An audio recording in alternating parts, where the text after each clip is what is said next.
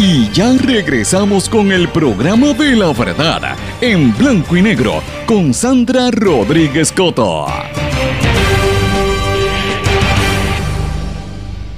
Regresamos en blanco y negro con Sandra, mis amigos, y tengo que hablar del tema de educación, que ustedes saben que es un tema que yo tengo bien de cerca desde que comenzamos este proyecto, porque es parte clave para el desarrollo de este país.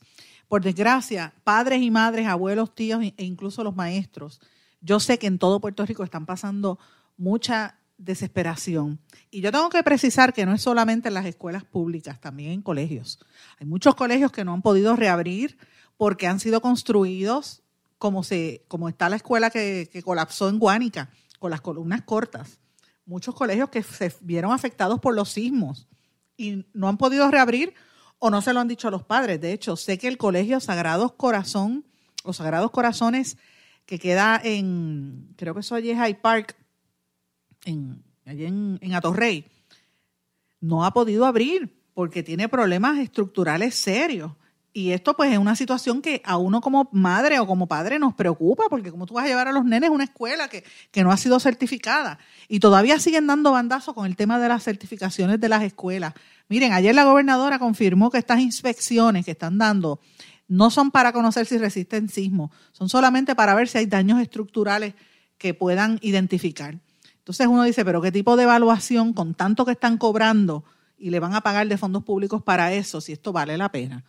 O sea, si a simple vista tú puedes ver una persona que no es experto, la idea es que se haga un proceso, un análisis riguroso, que si tiembla la tierra y uno tiene a sus hijos ahí, pues no pase un susto. Porque viendo esa imagen de esa escuela que colapsó, uno tiene que preguntarse qué pasó ahí.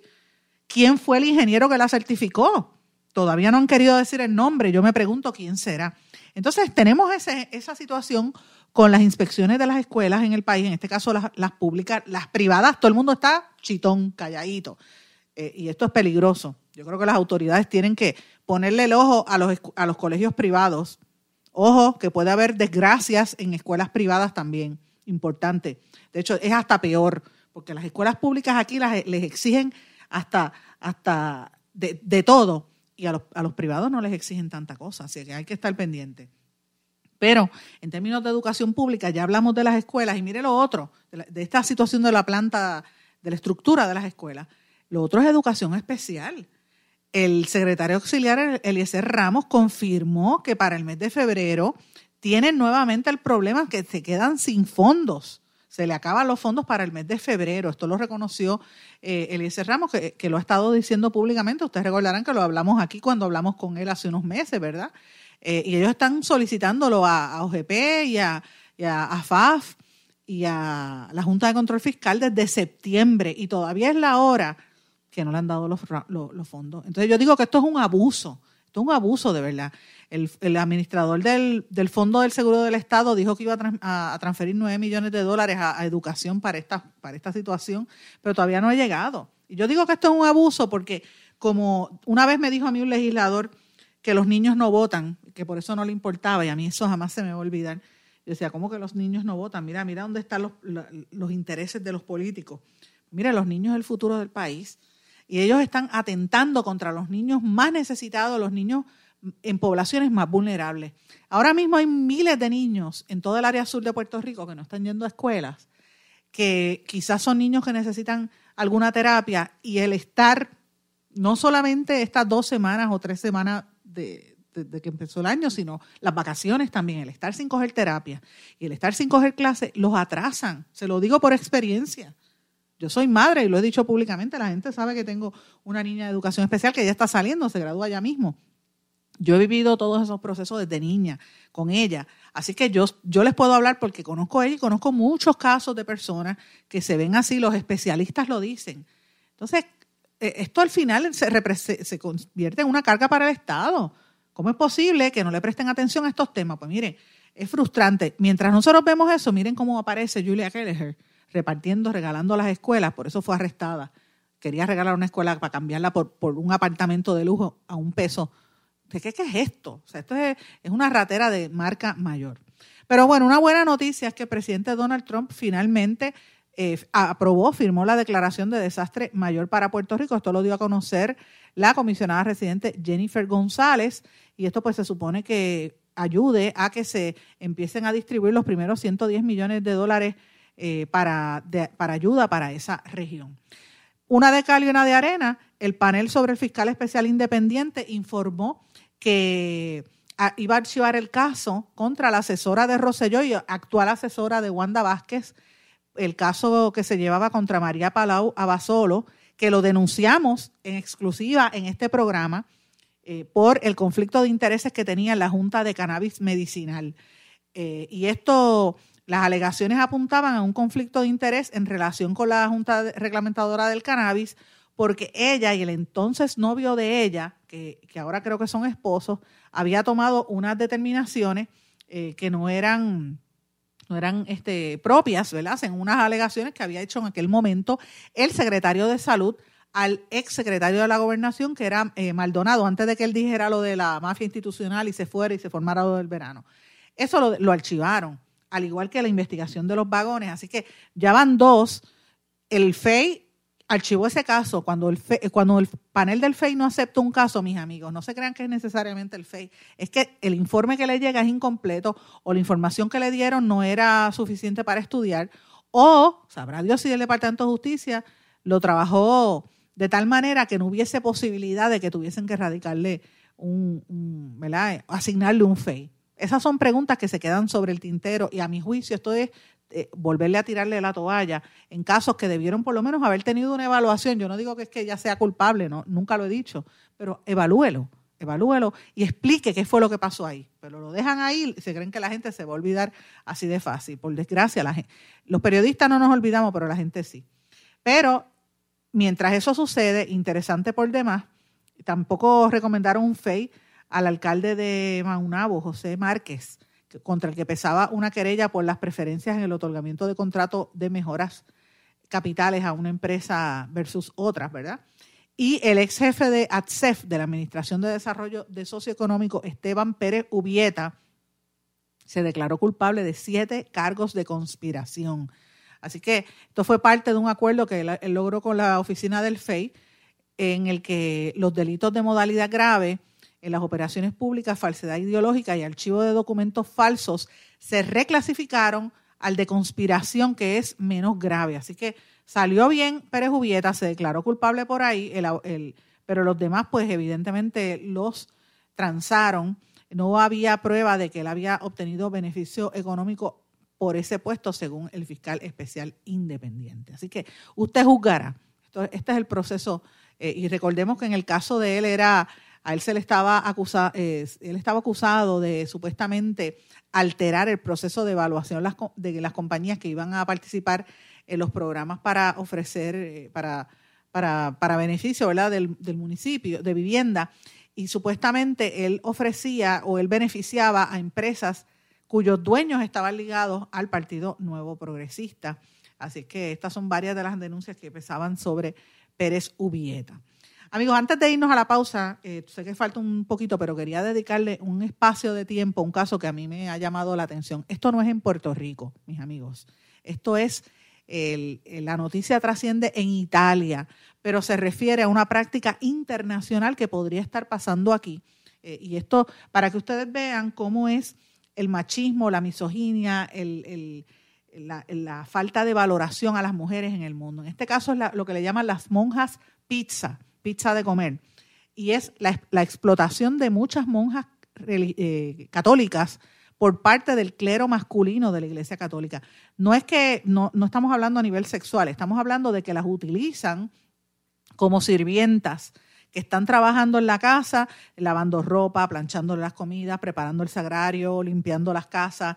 Eh, y entonces hay el, periódico El Observatore Romano, que es el diario oficial del Vaticano, publicó por, por, primera vez un reportaje diciendo que el Papa está en deuda con las mujeres y denunciando esta situación donde dice que la Iglesia Católica y sobre todo los sacerdotes tienen que empezar a reconocer la función de las monjas en la estructura de la Iglesia. Hay muchas que dicen que con preparación hasta doctorados, que tienen algunas en filosofía y en otras cosas, las tienen como si fueran sirvientas, entonces no les pagan porque no reciben un salario.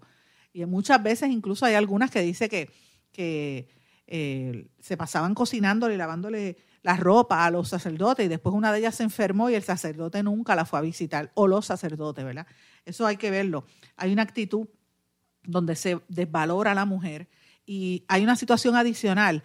Muchas monjas vienen de países de América Latina, de África, de Asia, y muchas veces ellas las traen como monjas porque están pagando deudas que tienen sus familiares con las congregaciones religiosas. Por ejemplo, eh, hay una persona enferma en, África o en un país de América Latina bien pobre, la iglesia la, la cura, la trata, la lleva al hospital.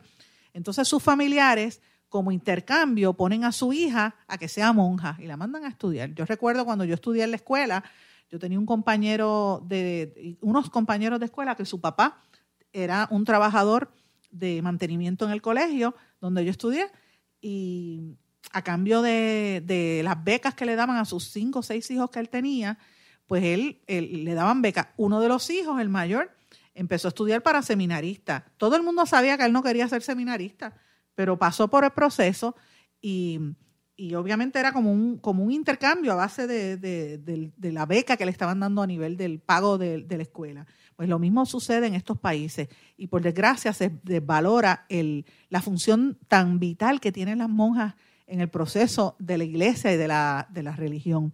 Muchas de las monjas se sienten tan frustradas porque eh, el voto de servir no es que no estén en contra de ellos, es que le, le, quitan la posibilidad de aportar en otras áreas donde ellas tienen este, posibilidades y entonces se relegan, ¿verdad? Ellas no tienen el poder de tomar decisiones ni nada por el estilo. Así que eh, esto es parte de lo que las ven como si fueran figuras intercambiables. Y esto es parte de lo que tenemos que empezar a, ver de las cosas que eh, tienen que ir cambiando en en las relaciones entre hombres y mujeres.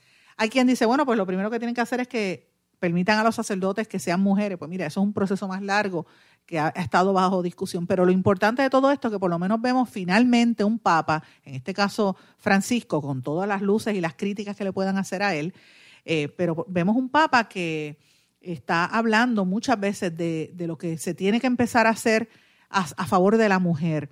Y hay un libro que va a salir ahora, que me parece que lo va a escribir el Papa, que dice 10 cosas que el Papa Francisco le dice a las mujeres.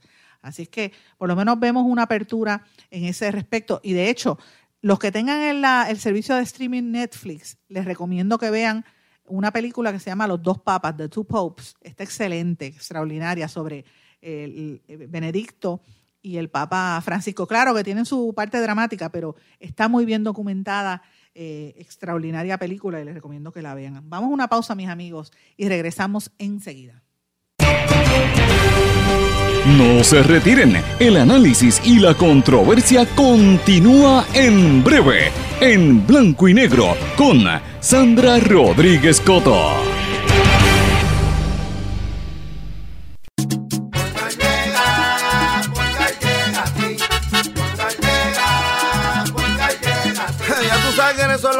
Responden, pero ahora botaron la ola. Porque ya no importa en qué parte de la isla estés. Si tuviste un accidente, mi gente de Poingal le llega a tu casa o trabajo para que no te complique. Con servicio en todas partes de la isla y el mejor servicio al cliente. Por eso y mucho más, yo Piru lo digo, yo quiero Poingal. ¡Duro!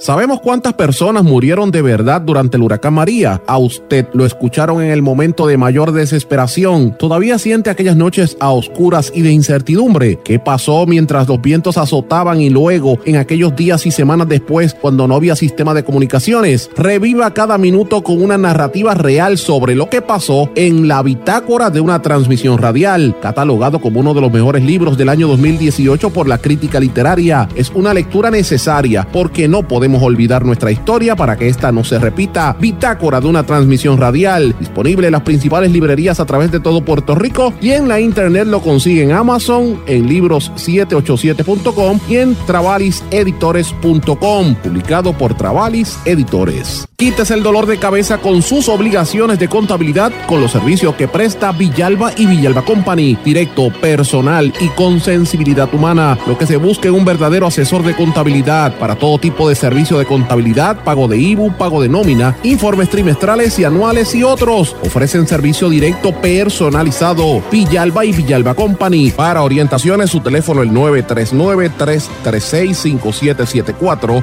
939-336-5774. El abandonar un animal es abuso y es ilegal. Si ya no puedes atender a tu perro, llévalo a un albergue o centro de control. Si lo abandonas en la calle, le estás garantizando una muerte dolorosa y segura. Evitemos tener animales sufriendo en nuestra isla. Reportar el abuso es tu responsabilidad.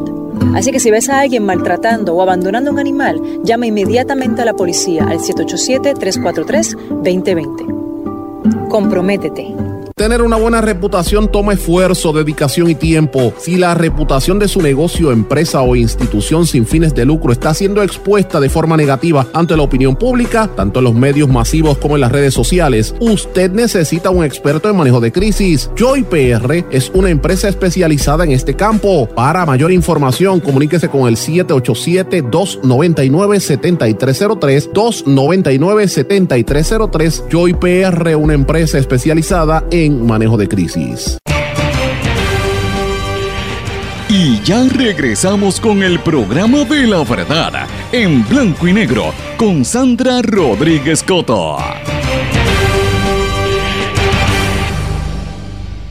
Regresamos a esta parte final de En Blanco y Negro con Sandra. Comienzo con noticias de los Estados Unidos. Formalmente, los fiscales del juicio político a Trump comenzaron sus labores, les leyeron los cargos que son cargos de abuso de poder y obstrucción a la, justicia. Esto lo leyeron ante el Congreso, el, Congreso los presentó ante el Senado, lo que legalmente da paso al inicio formal del impeachment, del proceso de juicio político.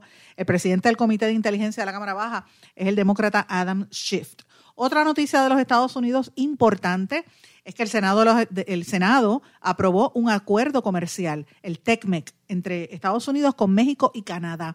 Es el USMCA en inglés, como se le va a conocer, el nuevo Tratado de Libre Comercio, y eh, Trump lo presenta como un éxito de su gestión. Y esto yo lo veo bien interesante porque para que usted vea que Trump sabe lo que está haciendo, amarrando su base y hablando del tema económico. Ayer hablábamos de que amarró finalmente, firmaron el acuerdo con China después de la guerra de los aranceles y ahora lo hace con Estados Unidos, con México y con Canadá, que con Canadá, que era un aliado, han tenido problemas. De hecho, recordemos al primer ministro de Canadá, estuvo con el francés y unos cuantos más en Europa y los cogieron en el audio eh, relajándose a Trump. Y eh, con México, pues todos saben la, situación que hay con la idea de construir ese muro y lo que, lo que está pasando allá. Así que estas son dos noticias importantes que se dan a la misma vez que, que él está enfrentando este juicio político. Hay una noticia importante que la traigo, esto se está llevando a cabo en Michigan, y, hablo de Michigan porque vengo con noticias de Michigan pronto, así que tienen que estar pendientes, pero en Michigan eh, se está dando una dinámica eh, de, machismo o macharranes, como digo yo. Y esto lo traigo a colación porque ustedes saben que esta semana este, este tema ha salido a la luz pública con las expresiones que hizo un colega eh, analista político de una emisora hacia la alcaldesa de San Juan. Y este colega es, el, es amigo mío de hace muchos años. De hecho, yo estuve en ese programa, el de David La Colón, pero yo censuro lo que él hizo eh, al dirigirse de una manera tan peyorativa a la alcaldesa por ser mujer.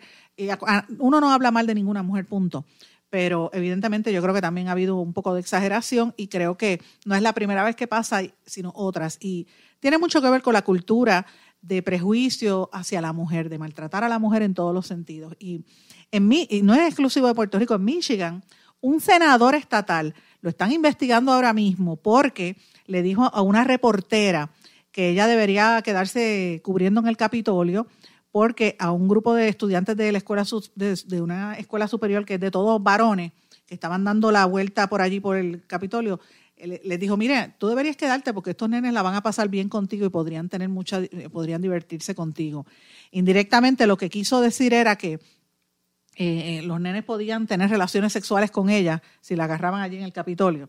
Eh, y, el, y ese senador se atrevió a decirle eso a esa reportera, una reportera muy bonita, lo cual es una falta de respeto y, esto ha provocado una controversia enorme porque vemos otro político dirigiéndose de una forma bastante sexista, en este caso contra, la, contra esta reportera. Así que de eso es lo que estamos hablando. Esa, esa cultura que se fomenta cuando no hay un respeto por la dignidad del otro ser humano. Y lo llevamos a todos los, a todos los extremos. Así que eh, es una personificación de la, la masculinidad tóxica, mala. Eh, y, es, y es ese ambiente laboral donde a las mujeres no se le hace fácil trabajar. Y contra eso es que tenemos que luchar. Ya la sociedad puertorriqueña, por ejemplo, ya no lo tolera. Lo demostramos en el chat ahora con esta situación del colega analista. Y mira, yo creo que ya, ya, ya es demasiado. Ya aquí hay que respetar a la mujer si queremos empezar a crear un, país distinto. Bueno, otra noticia que me parece interesante, esto lo estoy trayendo a colación, no es necesariamente en Estados Unidos, aunque indirectamente sí lo es, es en las Bahamas. Ustedes recuerdan que en las Bahamas hubo un, huracán eh, bastante devastador y ahora mismo están dando a conocer que, ellos están eh, llevando decenas, decenas de ilegales, de personas inmigrantes ilegales chinos. Los llevan de las los pasan a través de las Bahamas, como en las Bahamas todavía hay caos por la situación, ¿verdad? De que no logran, están en el proceso de recuperarse del huracán y van, van por las Bahamas hasta llegar hacia los Estados Unidos, especialmente hacia el sur del estado de la Florida. Así que eh, docenas de estas personas los están metiendo a la nación americana sin papeles.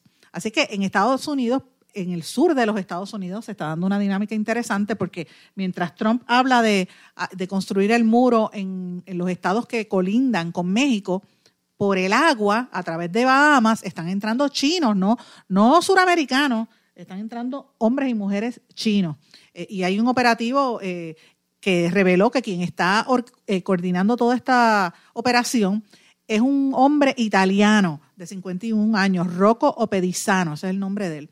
Y el, el, fiscal Brian Sattler radicó un, un indictment, una acusación donde lo que no entienden es cómo es que vienen estos chinos hasta los Estados Unidos. No se sabe que no es, o sea, la, duda es que no es como los cubanos y los haitianos que vienen por, por barcos, eh, de esos barcos rápidos, las lanchas que van bien rápido.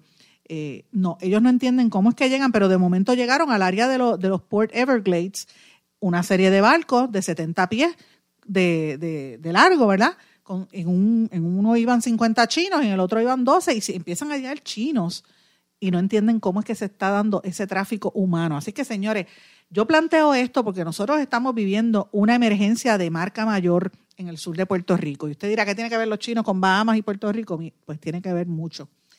La trata humana se da en este tipo de dinámicas. Cuando hay emergencias eh, así de desastres, desastres naturales, sobre todo, los que son traficantes de seres humanos ah, se aprovechan de eso. Y yo estoy bien preocupada por el tema de los, de los que están pernoctando al aire libre en el área sur, sobre todo los niños, porque se presta para que personas inescrupulosas hagan su agosto y cojan niños y mujeres también, también hombres, porque eso le, hace, le pasa a todos los seres humanos, pero particularmente los más vulnerables siempre son mujeres jóvenes y niños que se los llevan, los raptan y los ponen a trabajar en la prostitución o en la droga. Eh, lo que se desconoce si esto que están haciendo con los chinos tiene que ver con lo mismo, pero por lo menos ya van eh, una serie de personas que han arrestado en Bahamas. Interesante por demás.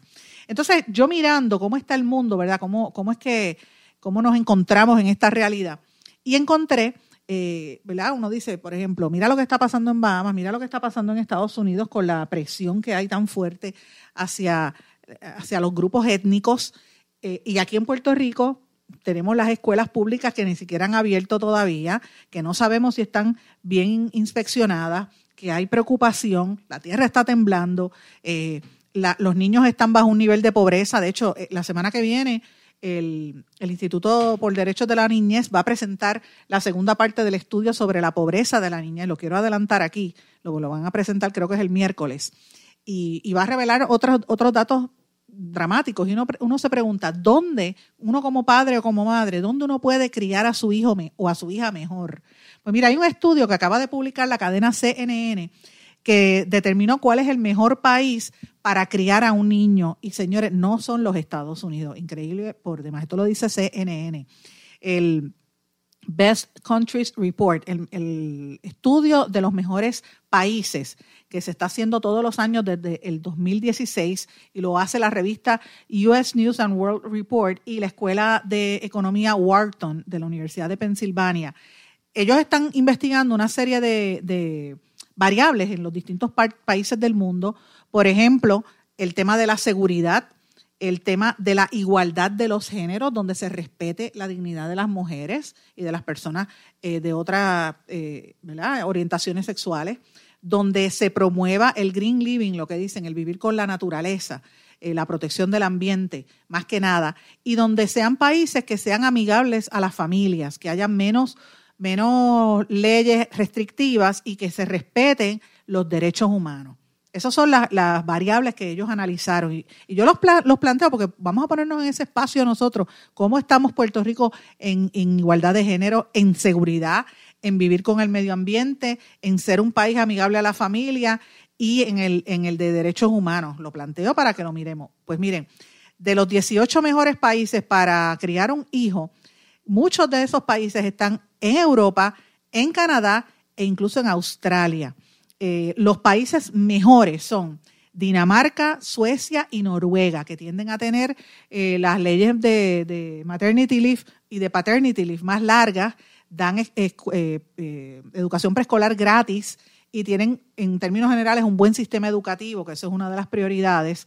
Estados Unidos está atrás en todos los puntos. De hecho, para que tengan una idea, criar un hijo en los Estados Unidos continentales, no estoy hablando de Puerto Rico, estoy hablando allá arriba, Estados Unidos está en la posición número 32. Así que está muy por debajo de todos estos países. Entre los países mejores está Canadá, que queda en cuarto lugar, o sea, Dinamarca, Suecia, Noruega, Canadá. Después vienen las Netherlands, Finlandia, por supuesto, que tiene un buen sistema educativo, Suiza, Nueva Zelanda, Australia y Austria. La Unión Europea, la Unión, eh, perdón, el Reino Unido, perdón, eh, estuvo, llegó en la posición número 11. Estos son 73 países en 65 métricas diferentes, adicionales a estas las que, las que le mencioné, ¿verdad? Pero incluyeron sobre 20.000 personas en, en, el continente americano, en Asia, Europa, Medio Oriente y África. Así que, y fue la mitad hombre y mitad mujer en las preguntas que se hicieron, interesante por demás. Eh, eh, Suiza ha ido aumentando en, entre los mejores, Canadá también, porque están mejorando en el sistema educativo, Japón, Alemania, Australia, Reino Unido. Así que lo traigo a, colación porque a veces la gente piensa, yo me voy de Puerto Rico con todos estos líos, me quiero ir, porque Estados Unidos es mejor, y dice, ay, las escuelas allí son bien lindas. Y es verdad, las escuelas son bonitas, es verdad, tienen las facilidades en algunos lugares, pero no, es en todo. Y yo lo pongo en contexto para que miremos qué cosas de verdad son importantes para tú crear un entorno donde se fomente la, apreciación y el cuidado y el, querer eh, proteger a la familia, sobre todo a la niñez. Y como dije, entre las características principales es que pues se críen los niños en el, cercano al medio ambiente, que tengan un buen sistema educativo, eh, la educación gratuita, donde se le garantice los derechos a las madres y a los padres esos primeros meses cuando nace el bebé, de tenerlo cerca, o sea, que tengan unos días de vacaciones pagos, eh, y también que se proteja legalmente a las familias y se defiendan los derechos humanos. Y obviamente el tema de la seguridad. ¿Dónde estamos fallando nosotros en Puerto Rico en esos respectos? Pues lo traigo a colación, vamos a reflexionar sobre esto, mis amigos. Y tengo que despedirme no sin antes decirle que hemos tenido una semana bien intensa.